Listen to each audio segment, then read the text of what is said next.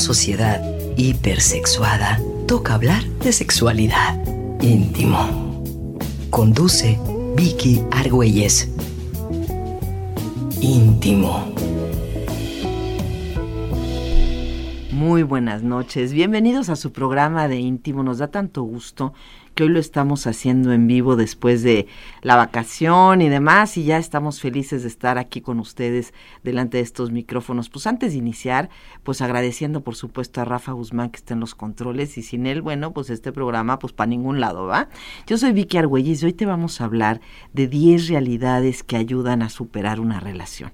Un tema muy interesante para que para el que se pinta sola nuestra especialista del día de hoy, la psicóloga y sexóloga Marifer Vera.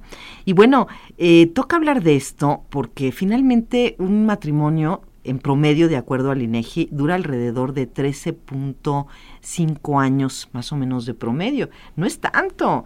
Ha ido en, en, en, como en declive. en declive, exactamente, gracias por la palabra. Y bueno, indudablemente más durante la pandemia se ha dado mucho también esta situación y pues tú seguramente lo habrás visto en terapia como los conflictos han sido mayores y pues no es para menos, hay muchas situaciones que nos han puesto pues más ansiosos, más depresivos, el contacto social que es tan importante y de repente yo extraño, por ejemplo, los abrazos, ¿sabes? O sea, ver a la gente y lo primero que pienso es la quiero abrazar y digo, pues no, no por respeto, o sea, eh, y esto, por supuesto que son cosas que nos van alejando cuando estamos conviviendo demasiado con la pareja en un mismo espacio, nos va conflictuando, estamos acostumbrados a tener como espacios más independientes, más vida social de la que tenemos. Y bueno, pues por eso el tema del día de hoy. Pues primero, eh, como tengo aquí a mi invitada a un lado, pues dándole la bienvenida a Marifer. Siempre es un placer tenerte, lo digo de verdad. Muchas gracias, Vicky. Para mí es un placer y sobre todo ahora que ya estamos en cabina y frente al micrófono porque la interacción se vuelve muchísimo más rica, ¿no? Y divertida. Eh, pero sí, siempre es un placer estar acá. Muchas gracias por la invitación. Pues muchas gracias y además quiero decirles que, que Marifer nos trae regalitos y eso siempre se agradece. Así es que antes de que se me vaya a ir el el avión de, no decírtelo, pues te lo comento para que nos digas este cuál va a ser la dinámica y qué nos traes a regalar. Sí, les recuerdo que vamos a estar recibiendo sus comentarios. Eh, vía mi WhatsApp, que así lo hemos hecho antes, les se los paso de una vez, es el 33 11 43 15 10, otra vez, 33 11 43 15 10, para cualquier comentario, pero sobre todo para la participación que nos digan qué les interesa eh, ganar el día de hoy. Hoy les traje dos regalitos. Vamos a estar regalando una balita vibradora con carga USB y Vicky no me va a dejar mentir, las balitas vibradoras ah, son, buenísimas. Una maravilla. Para empezar con juguetes siempre es una muy buena primera opción. Las balitas mucha gente pregunta, ¿son para introducir? Pues no necesariamente, ¿no? Son para empezar a jugar con la vibración y el masaje contigo o con tu pareja en el autoerotismo o en el erotismo compartido. Entonces es un muy buen primer juguete sexual o juguete erótico. Y vamos a regalar un lubricante 4 en 1. De, hay de varios sabores, entonces bueno, ya le daré la opción a quien gane para que elija cuál es el que quiere. Y mira, aunque no viene al caso, este mi balita yo a veces la uso para los pies. También. Porque tiene muy buena vibración, es chiquita y me sirve. A mí me duelen los pies, entonces me pongo ahí mis masajitos en los pies. Y es una maravilla. Es ¿eh? que es un vibrador que lo puedes utilizar para cualquier parte del cuerpo. Y mucha gente se sorprende. Para el cuello también, ¿sabes? Está como padrísimo. Y este, sí, yo pienso a veces cuando estoy en el coche que traigo mi balita y me lo pongo en el cuello, digo, ¿qué pensará la gente, no? Pero no todo el mundo sabe que es una balita, entonces pues nada, y aparte es, es un masajeador para mí. Es un ¿eh? masajeador, exactamente. Algunas personas que nos han escrito, ahora que estamos acá en íntimo, me han preguntado que por qué estamos, que por qué los sexólogos andan regalando juguetes. Y yo les digo, bueno, regalamos juguetes porque eh, tengo la fortuna de iniciar un proyecto desde hace algunos meses que ya está concretado en una boutique erótica. Lo pueden encontrar en redes sociales así como Zona Erógena, Boutique Erótica. Ya tenemos la tienda en físico desde hace un mes y nos da mucho gusto porque empezamos este año con todo y pueden ir a visitar la tienda o pueden seguir pidiendo vía mi WhatsApp, por ejemplo, o nuestras redes sociales, eh, los catálogos digitales para que ubiquen cuáles son todas las opciones que tenemos. Además, si me escriben a mí, aparte de mandarles los catálogos, hay asesoría completamente este, sin costo para todo lo que puedan necesitar con el tema de los juguetes. Hay una infinidad enorme de opciones. Claro, y son cosas que de repente no las traes como tanto en la mente, pero te ayudan muchísimo, ya sea que estés sola o que tengas pareja, o sea, en ambos casos te puede enriquecer muchísimo la relación. Sí, eso es súper importante. Yo creo que nos debemos el, eh, un programa de juguetes, ¿verdad? Es lo que yo estaba pensando que no hemos hecho un programa de juguetes Pues si te late para ¿Qué nos toca febrero? A propósito del 14 de febrero. Ajá, sería un regalo estupendo, tienes razón, me gusta la idea. Vamos a hablar de eso porque hay una gran variedad y la verdad es que, por ejemplo, yo en lo personal a veces me pierdo de tantas opciones que hay. Este, y qué padre que tengamos una, una guía de qué es lo recomendable. Este, y bueno, yo no tengo mucho conocimiento en relación a los juguetes sexuales. Me preocupa que las ginecólogas menos, ¿sabes? Ah, sí. No lo saben. Yo el otro día que llegó una ginecóloga a mi, a, mi oficina, ¿no? Y estábamos platicando, porque tenemos ya ves la maestría en sexualidad y equidad de género, y entonces este, le dije, oye, ¿y tú cuando te llega una paciente que tiene algún problema de vaginismo, que tiene algún problema, sabes, de, de bajo deseo sexual, ¿no le recomiendas este, algún juguete erótico? Y me dice, es que no los conozco. Le digo, no te puedo creer. Es en serio, le digo, mira, ven, te voy a enseñar, vamos a ver una página, te voy a explicar, este sería como bien. Le dije, no es mi expertise, pero por lo menos este que sepas lo básico, ¿no? Y creo que todos deberíamos de tener por lo menos ese conocimiento básico para poder incrementar nuestro nuestro deseo sexual y sobre todo nuestra satisfacción sexual. Sí, definitivamente, porque muchas personas piensan, ¿para qué? Si yo estando en pareja no lo necesito. No, no es para que el, quien lo necesite, sino quien quiere variarle. Sí, no sustituye. Es una opción. Es una opción y son elementos que te ayudan a disfrutar de una manera distinta. Muchas veces, y bueno, ya lo hablaremos en el programa pues propiamente, pero ayuda para trabajar con casos de disfunciones de la vida erótica. Por supuesto que ayuda muchísimo, pero bueno, lo dejaremos para una siguiente intervención. Hoy vamos a hablar de las 10 realidades que ayudan a superar una relación. ¿Por qué? Porque cuando tú tienes un rompimiento con tu pareja, pues indudablemente tienes que pasar por un proceso de duelo.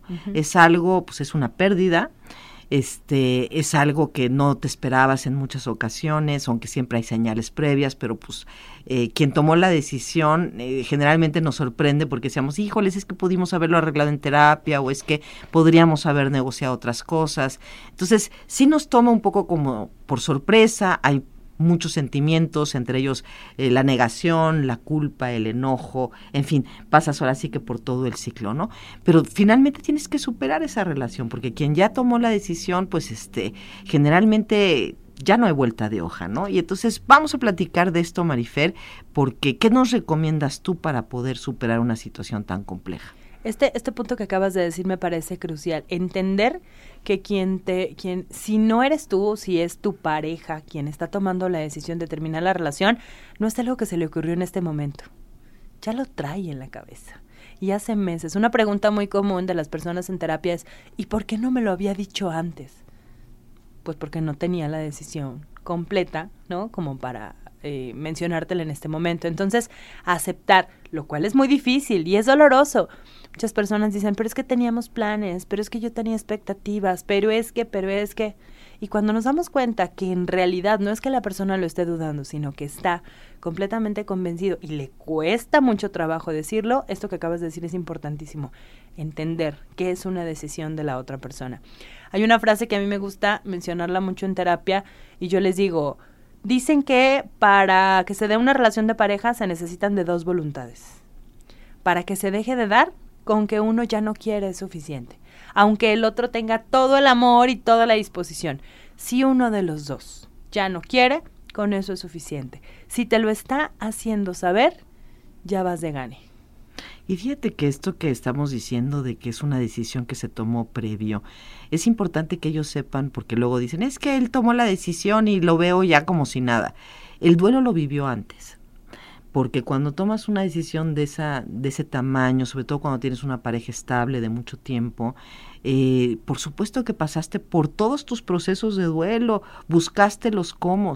Cuando finalmente dices hasta aquí, es difícil que haya un que haya una vuelta atrás y eso es lo que más cuesta trabajo a quien recibe la noticia, eh, porque dice bueno eh, como tú dices, ¿por qué no me lo dijiste antes? No, no lo había procesado antes, no sabía cómo decirlo, pero uno siempre se da cuenta. Claro, nos damos cuenta, pero a veces no queremos hacer como que aquí nada pasó, ¿no? Entonces, eh, la idea, como tú lo acabas de decir, del programa de hoy es mencionar 10 ideas que pueden resultar fuertes, pero que la intención es que nos ayude a superar la relación. Otra, otro tema es cuando la persona tiene duda. ¿no? Yo utilizo este ejemplo de, las dos voluntades y con que uno se baje del barco con eso suficiente, cuando las parejas llegan a terapia y dicen, estamos muy mal, ¿ves que tenemos solución? Yo de entrada les digo, si los dos están aquí con disposición, ya la tienen de gane. Eh, hay mucho trabajo que hacer, pero los dos tienen esa voluntad. Pero cuando estamos en una situación de alguien más, o sea, la pareja decide, hay mucho que hacer en, en temas personales, ¿no? Aprender, reflexionar, pero bueno, vamos a mencionarlas tal cual, ¿no? Diez realidades. Número uno, si ya no te quieren, aprende a perder y retirarte dignamente. Es muy común que queramos insistir, que queramos mencionar voy a cambiar, dame otra oportunidad. Muchas parejas dicen, ¿cuál? ¿Una décima oportunidad? una vigésima oportunidad cuando te he mencionado muchas veces, eh, has prometido cambiar, ¿no? Y no hay cambio. Entonces, cuando eh, esto está relacionado con lo que tú decías, si ya te dijeron que no quieren estar contigo, acéptalo y retírate a vivir tu duelo y aprender sobre tu propia situación. Si claramente te están diciendo que no, si te están diciendo que lo dudan, estamos hablando de otra historia, ¿no? Número dos, iniciar una relación como amantes no es garantía de poder pasar a la formalidad. Dice Walter Rizzo, al final les voy a platicar de qué libro de Walter Rizzo es que yo saqué estas 10 realidades, ¿no? Dice Walter Rizzo, cuando tú eh, iniciaste una relación con quien, en una relación formal con quien al inicio era tu amante y ahora quieres formalizar, es como ponerle sal al postre. Esa frase suena absurda, ¿no? ¿Quién le va a querer poner sal al postre? Un postre es algo que disfrutas, es algo con lo que cierras, ¿no? La comida. En este caso, cuando quieres formalizar con una persona con la que iniciaste una relación a manera de amante, la quieres colocar en otra posición, en una, en, en una relación de alguien con quien quieres pasar muchísimo más tiempo. Y la relación de amante es un ratito y algo que se comparte. A veces no solamente lo sexual, a veces también eh, el acompañamiento emocional, ¿no? Entonces, es importante, esta realidad va en relación a que si tú iniciaste siendo él o la amante, no necesariamente te va a garantizar de que ahora en la formalidad van a pasar mucho tiempo juntos. Y tampoco te garantiza, ahorita con lo que estás diciendo, es que si tú iniciaste en una relación como amante, no quiere decir que bajo ninguna circunstancia vayas a llegar a tener una relación formal. También es, posible, ¿no? Claro, conocemos historias, ¿no? conocemos historias de personas que iniciaron bajo esta situación y que tienen años de formalidad, pero no te garantiza ni lo uno ni lo otro. Es más común pensar que si se, eh, se inició la relación desde este contexto, va a ser más complicado pasar a otra situación, ¿no? Entonces esa sería como la realidad número dos. Realidad número tres, anularse emocionalmente no ayuda a ser valorado por el otro. Esto le llama Walter Rizzo, sería un sacrificio irracional. ¿A qué te refieres con anularte emocionalmente? Anularme, no le voy a dar peso a lo que yo necesito. Con tal de que tú te quedes conmigo. Ajá. Por ejemplo, estos famosos, estas famosas eh, reproches respecto a decirte que yo dejé de hacer cosas o dejé de ser prioridad porque tú eras mi prioridad, ¿no? Por ejemplo, yo dejé de darle prioridad a lo que yo sentía e hice todo lo que tú necesitabas. ¿Te lo pedí? No. Y aunque te lo hubiera pedido, llega un momento, a ver si tú estás de acuerdo con esto, Vicky estar en pareja, nos puede gustar un millón de gente y podemos compartir eh, tanto las partes, la parte emotiva como la parte sexual con algunas personas. Pero iniciar una relación de pareja implica, debe de, debe de, tener cierto grado de admiración por la otra persona. Totalmente. Entonces, cuando yo me anulo o mi pareja anula alguna parte emocional, profesional, de proyecto de vida en general, y logro darme cuenta, ya no es tan atractivo. ¿Sí me doy a entender? Anularse emocionalmente es dejar de darle prioridad a lo que para cada quien es importante. Y luego viene como reproche. Vamos a ir a una pequeña pausa y ahorita regresamos a seguir desglosando estos 10 pasos para poder superar una relación. Vamos y volvemos, por supuesto, estás en íntimo. Íntimo. Porque todos tenemos derecho al placer. Volvemos.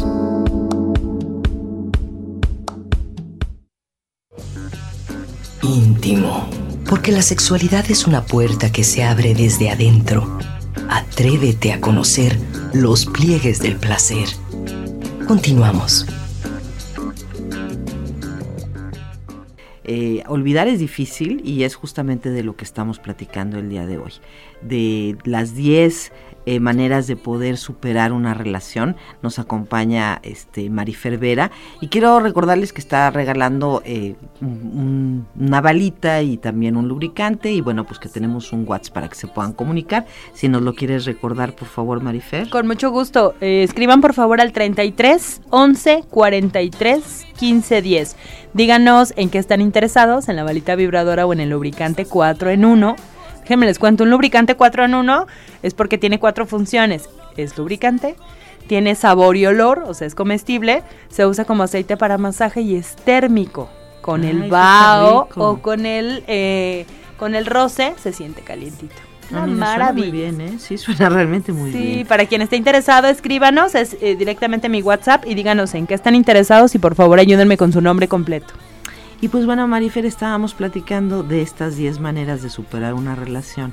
Y hablábamos, bueno, pues de esta parte de que por supuesto quien toma la decisión es quien más rápido está del otro lado porque ya vivió el duelo, pero que es muy importante cuando tú estás en una, en una situación de esta naturaleza, eh, aceptar que ya perdiste, que esto ya se fue porque luego uno se obsesiona con la idea de que es que si yo cambio, si yo soy diferente, entonces a lo mejor sí me va a querer. Y yo creo que es importante que uno nunca llegue al punto de, de querer ser alguien distinto para que el otro te quiera. Uno es quien es. Y si siendo quien uno es no nos quieren, pues ni modo. Agarramos nuestras cositas y nos vamos a otro lugar es importante vivir el duelo, yo, yo, yo, creo, Marifer, este, porque si tú luego, luego te emparejas con una persona, esa relación no va a cuajar bien porque tú todavía estás pensando en, otra, en, tu otra pareja. Entonces es importante darte el tiempo para poder cerrar.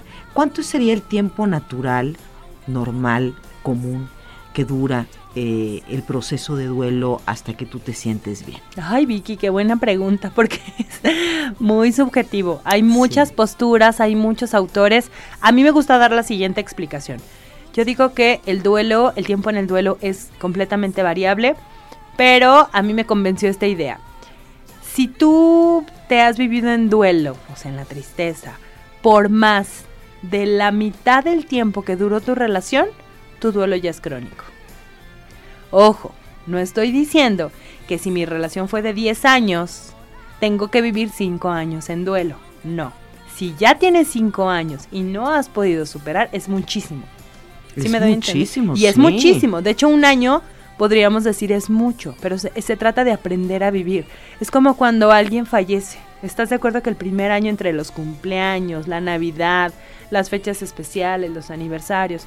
Entonces, es muy variable. Por eso siempre es recomendable, aquí si en estos casos, cuando nos damos cuenta que ya llevo mucho tiempo y me es complicado, pues ve a terapia, asiste a terapia. Quienes nos dedicamos a la psicoterapia luego decimos, bueno, porque mucha gente no es consciente de esto cuando la terapia es una maravilla? Fíjate que afortunadamente las nuevas generaciones ya tienen mucho más la cultura de ir a, al apoyo. En las generaciones más, más grandes, y yo estoy entre ellas, eh, pensábamos, yo puedo resolverlo Sí, sí, puedes resolverlo, pero igual te va a llevar cinco años, ¿no? Cuando podrías irte por, o sea, por la vía corta y tomar un año de, de, esa recuperación, pero sí era como muy común, ¿no?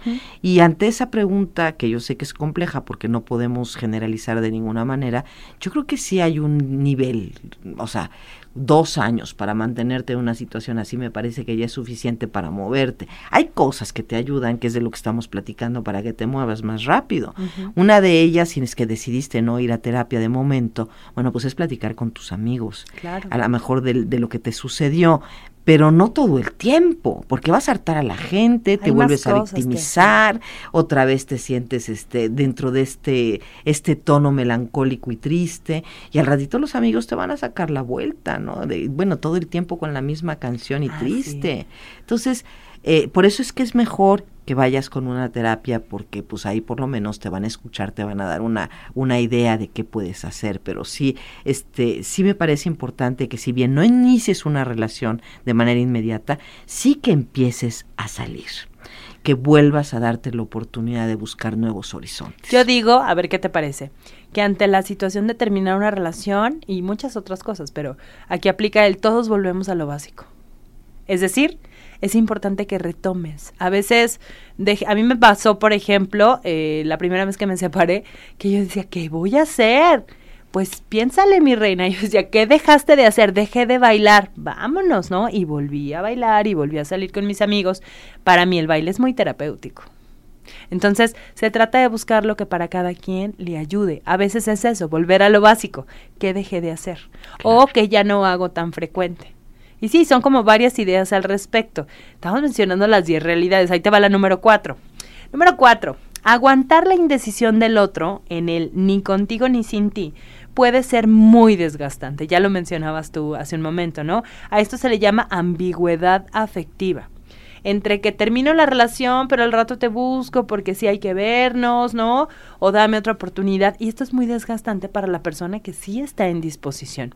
Hay parejas, por ejemplo, que termina la relación, pero que dicen, bueno, pero si en la parte sexual tú y yo sí nos llevamos, ¿no? Eh, hay una frase en, como españoleta que dice, si no nos hallamos en la relación, ahorita me acuerdo exactamente y te la y te la digo, pero dice como si no nos hallamos en la relación, sí en la fornicación, ¿no? Algo así. Entonces, hay parejas o exparejas que sí se hallan en esa parte o que sí se hallan en la parte afectiva de ser amigos. Pero el asunto está cuando quien terminó la relación está en el ni contigo ni sin ti, pero sí me voy, pero sí regreso, pero sí quiero. Entonces se trata de poner límites. Me parece muy injusto una, relación de esa naturaleza y conozco muchas, muchas parejas que están en esa, en esa postura de, de, mira, es que viene de repente y bueno, pero es que me busca para que esto y que aquello. Yo digo que si tú ya terminaste una relación, quien la haya tomado la decisión, eh, que sea buena onda con el otro. Y que no le digas que vamos a quedar como amigos. O sea, porque no vamos a quedar como amigos. No somos amigos. Fuimos pareja y eso es algo muy diferente. Podríamos ser amigos, pero con los años, una vez que haya pasado este proceso de duelo, pero de manera inmediata, yo creo que sí hay que tomar el espacio. Claro, sobre todo identificando lo que cada uno necesita, ¿no? Realidad número cinco. El poder afectivo lo tiene quien necesita menos al otro. Es decir, es importante ubicar aquí el tema de la de qué tanto necesitamos o somos necesitados. Es muy diferente hablar de la dependencia a hablar de la codependencia. En una relación dependiente, por ejemplo, si yo dependo de mi pareja, es que necesito de la otra persona física, emocionalmente, en cuanto a autorización, ¿no? De o aprobación. Y la codependencia se refiere a que así como yo dependo de la otra persona, esa persona depende de mí. Entender que el poder afectivo lo tiene quien me necesita menos al otro es importante para quienes están en proceso de duelo. A veces decimos, ¿por qué me duele tanto y el otro anda como si nada? ¿Por qué yo no puedo iniciar una relación y el otro ya por su tercera relación? Pues porque somos personas diferentes. Puede ser que tú estés necesitando todavía más a la otra persona. Otra vez, si no has podido con los intentos, las relaciones eh, y buscar a las amistades y a la familia, estoy completamente de acuerdo con lo que dices. Pero si ya intenté eso, ya volví a lo básico, ¿no? A mis actividades y no puedo, la terapia siempre es una buena opción, porque entonces vamos a trabajar en la terapia las necesidades específicas tuyas. Aunque existen libros a manera de manual, como el que les quiero recomendar hoy, cada quien necesitamos cosas distintas. Entonces ese punto también es, es importantísimo.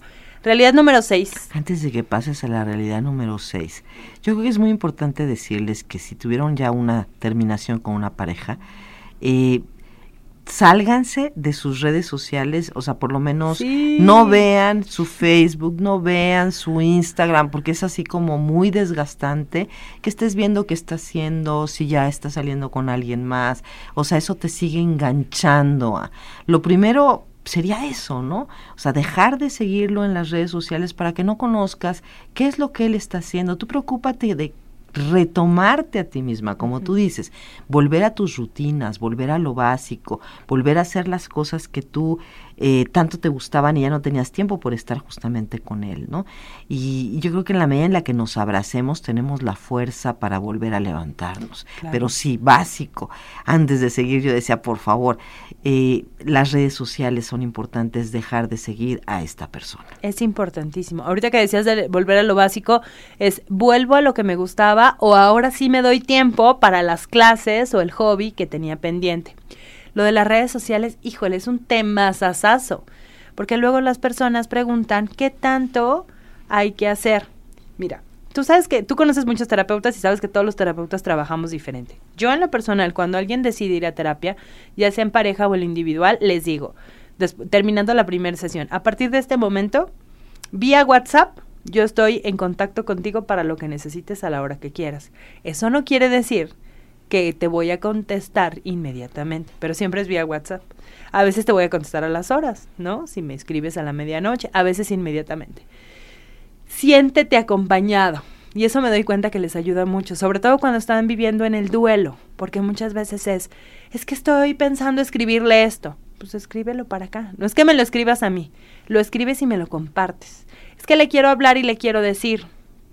Pues graba un audio y mándalo para acá y vamos trabajando tú y yo con eso. Y entonces muchas personas dicen, es que quiero entrar otra vez a sus redes sociales, es que quiero estoquearlo, es que quiero ver con quién está saliendo. Cuando la gente pregunta claramente, ¿tú crees que me ayude? Yo, y yo les digo, a ver, ¿ya lo has hecho? Sí. ¿En qué te ha ayudado? Solo me provoca angustia, pero no puedo resistirme. Dime qué has intentado para resistirte. La mayoría de la gente, esta es su respuesta, Vicky. Cuando yo les digo, dime qué has intentado. Nada pues pensarlo, eso no es un intento, ¿no?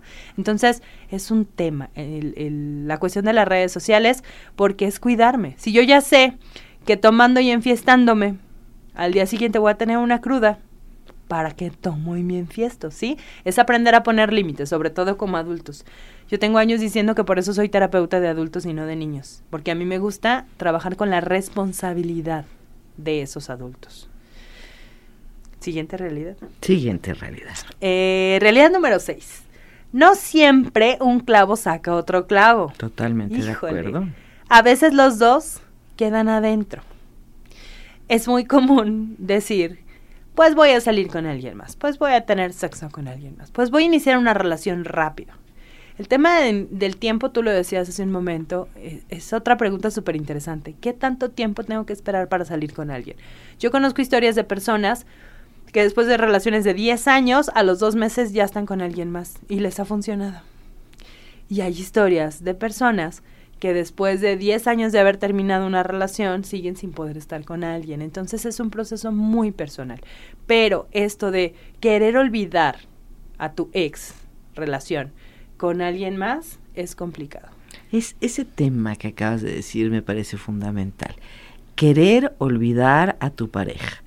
Yo creo que no nos hacen la lobotomía cuando dejamos de tener una pareja. A propósito de la canción, ¿eh? Claro. O sea, no, no se nos olvida. Claro, ¿no? Lo tenemos muy claro y forma parte de nuestra historia. Y yo creo que más bien hay que, hay que ver qué agradecemos de aquello que vivimos, qué nos deja de enseñanza cómo vamos a ser mejores en una siguiente relación, pero no lo vamos a olvidar y es fundamental y saber que fue muy importante. ¿Por qué? Porque quizás tuvimos hijos con él o quizá no los tuvimos, pero tuvimos momentos maravillosos. Yo diría, no, no se trata de olvidar.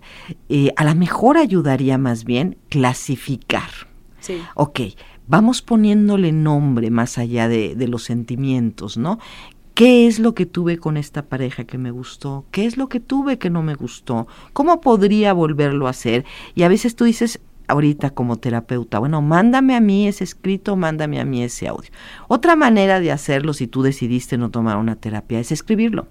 Escribirlo es súper terapéutico.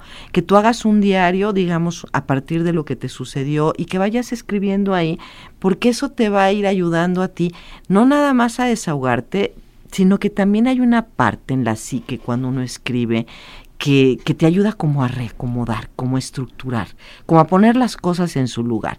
Y cuando tú lo vuelves a leer, dices, bueno, qué bárbara, o sea, la cenicienta, super víctima, ¿no? Y eso te va ayudando como a decir, no, o sea, no tanto, no tanto. Podemos manejarlo de una manera diferente. Entonces, sería como un poco en relación a lo que tú dices, eh, pues algunas alternativas. Sí, es súper importante. Es muy común que las personas digan quiero olvidar. Definitivamente de acuerdo, no vamos a olvidar. Dos películas, probablemente ya vieron alguna de las dos, si no es que las dos. Eterno Resplandor de una mente de, sin recuerdos. Es una película que ya tiene ciertos años con Jim Carrey y Kate Winslet, donde se explica cómo a veces esa fantasía del ser humano de olvidar a alguien que fue muy importante porque no me deja dormir, no me deja vivir. Y es un buen ejemplo lo que pasa en la película de cómo no podemos olvidar a alguien. ¿Por qué? Segunda película te lo explica a la perfección, intensamente. La película de Disney. Mm, hermosa. Te explica cómo todo recuerdo se vuelve significativo cuando viene impreso por una emoción. ¿Se acuerdan que cada recuerdo, o sea, cada esfera viene con un color? Es buenísima la película, aunque es compleja, para, sobre todo para los niños, para explicar cómo no podemos olvidar aquello que es emocionalmente significativo. Por eso, trabajar con todo esto para que ya no sea tan importante. Se trata de ubicar a mis ex o a mi ex como alguien importante de mi pasado, no de mi presente. Y así no lo sigo cargando. ¿Sí? Esa es una idea mega importante. Realidad número 7. Si el amor no se ve ni se siente, no existe o no te sirve. Claro. Porque a lo mejor sí existe, aunque tú no lo veas ni lo sientas. Ajá. Pero, pues sí tienes razón. Y esa es una realidad fuerte como todas las, las frases importantes y fuertes de Walter Rizzo, ¿no? Terapeuta eh, de este libro que les voy a recomendar, donde dice, si no se siente, y muchas personas dicen, pero es que yo lo amo, dice Walter Rizzo, es que yo lo amo, dice, hay personas que llegan a la consulta y dicen, es que yo lo amo, pues ámalo, pero es que yo lo quiero, pues quiérelo. Hay una frase de comer, amar, rezar, creo que es comer, rezar, amar, creo que uh -huh. ese es el orden, donde el personaje de Julia Roberts dice, es que yo lo amo. Y le dicen, pues ámalo. Pero es que yo lo quiero mucho, pues quiérelo desde acá, ¿no? Y yo lo resumo como, y mándale todo tu amor y toda tu buena vibra. Pero no quiere decir que lo necesito aquí. No, y aparte amar no es poseer, es justo Eso lo es contrario. importante. O sea, tú puedes amar a una persona si esa es tu decisión. Ojo, amar es una decisión. Es una decisión. Entonces, si es una decisión, tú puedes también decidir dejar de amar o amar de esa manera sublimada, ¿no? Y en esta parte que dices, lo amo pero no lo siento o algo así, como lo mencionabas Si en la no lo- frase. dice, si el amor no se ve ni se siente, no existe o no te sirve. Fíjate, eso, eso me hace ruido, porque yo creo que hay diferentes maneras de amar.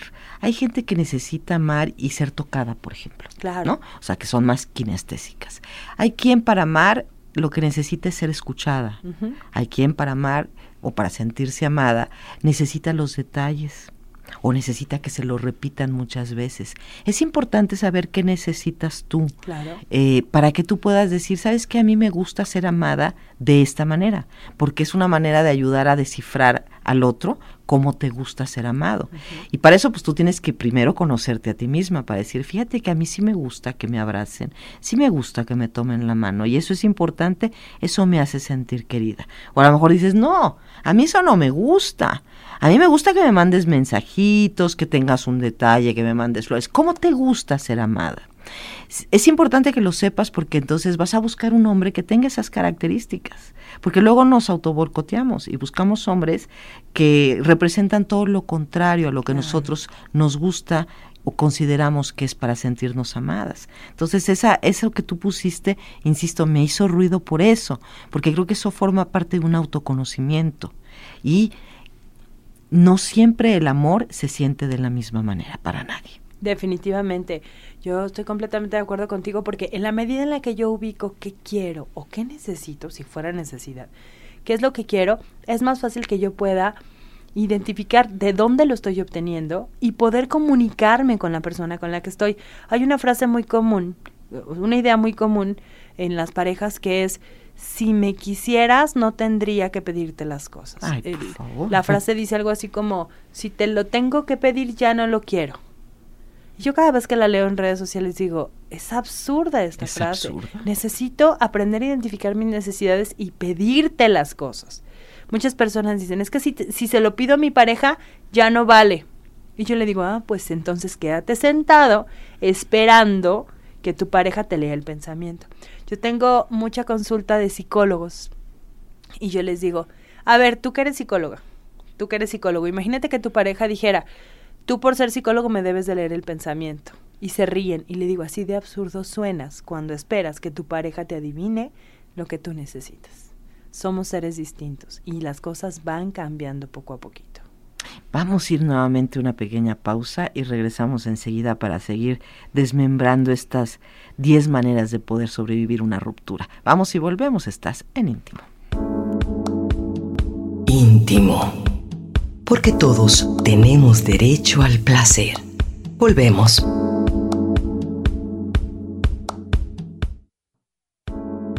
Estás escuchando Íntimo. Un espacio para abatir el analfabetismo sexual. Continuamos. En tono con lo que estamos platicando el día de hoy sobre estas maneras de superar una, una relación afectiva. Y bueno, Marifer, pues no tenemos tanto tiempo, así es que todavía nos quedan algunos puntos, por favor, dime. tres últimas realidades de las diez realidades que mencionamos hoy que ayudan a superar una relación. Realidad número 8 la mejor manera de conocer al ser amado es mirarlo como es, crudamente y sin anestesia. Dice Walter Rizzo, evita idealizar. Es difícil eh, evitar idealizar cuando estamos enamorados, porque el enamoramiento se basa en eso, ¿no? Pero me encantó como lo dijiste hace unos minutos, eh, qué es el amor, ¿no? Y yo coincido completamente con esta definición o estos elementos que tú das. El amor es una decisión.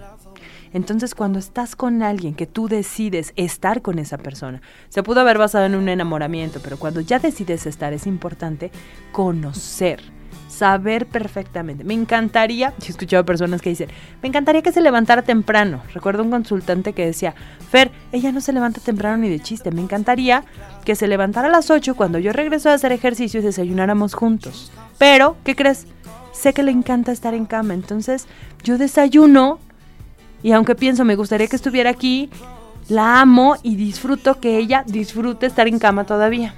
Eso es el amor. Eso es lindo. Es lindísimo. Son esos pequeños detalles, ¿no?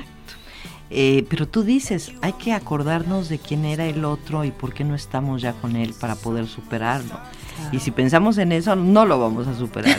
Yo creo que hay que pensar en, justamente lo que nos hizo separarnos. Sí. Lo que, porque cuando uno inicia una relación todo es maravilloso, pero conforme pasa el tiempo, pues va saliendo los pequeños detalles de la cotidianidad, con los que dices, híjoles, con esto no puedo, no puedo vivir.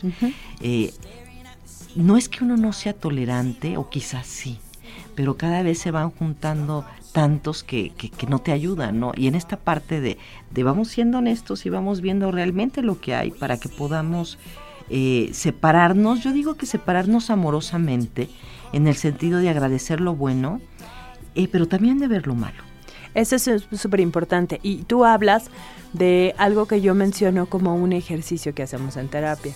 Cuando las personas dicen, es que extraño mucho a Marifer y entonces sueño y entonces pienso, yo les digo, es eh, una recomendación de mucha gente, es deja de pensar en eso.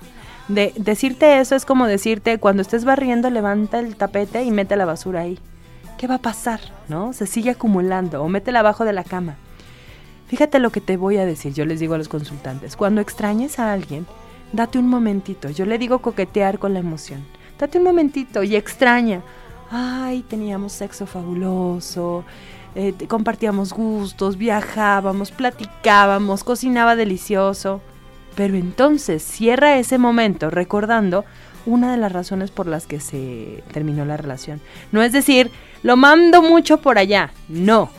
Sí dale lugar a lo que extrañas, pero cierra ese momento recordando, sí, pero ya no quiso estar conmigo. O ya no coincidimos, o no podíamos con las deudas juntos, o lo que sea. Y eso es mucho más real. Es decir, es dejar de idealizar a la persona y verlo como realmente es. ¿Sí me doy a entender? Sí, tienen razón, estamos hablando de cómo terminar y cómo este, superar esa relación. Realidad número 9. El amor no tiene edad. Los enamorados sí, dice Walter Rizzo. Es decir, el enamoramiento sí tiene un tiempo. Hay personas que dicen, me gustaría reenamorar a mi pareja. Me gustaría que mi pareja me, volviera a, hacer sentir como cuando nos enamoramos. Eso no va a volver a pasar. Ese es, ese es un punto muy importante. ¿Tú crees que te puedes volver a enamorar de la misma persona? Si fuera la misma persona no podríamos, literalmente no podríamos reenamorarnos, pero sí, y lo veo en la terapia, es increíble y a mí me lleva a veces a casi hasta el al punto de la lágrima cuando veo que retoman y que comienzan a ponerle atención a lo que el otro necesita. Y a veces sale el reclamo, ¿por qué no lo hiciste antes?